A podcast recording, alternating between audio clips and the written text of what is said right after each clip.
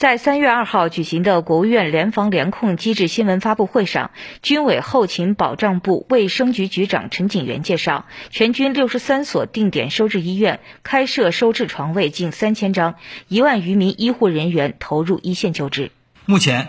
全军六十三所定点收治医院开设收治床位近三千张，一万余名医护人员投入了一线的救治。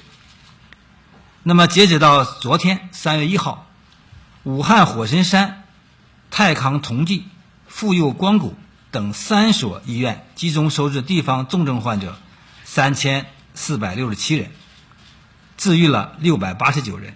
全军定点收治医院和军队支援湖北医疗队累计收治新冠肺炎患者达四千四百五十例，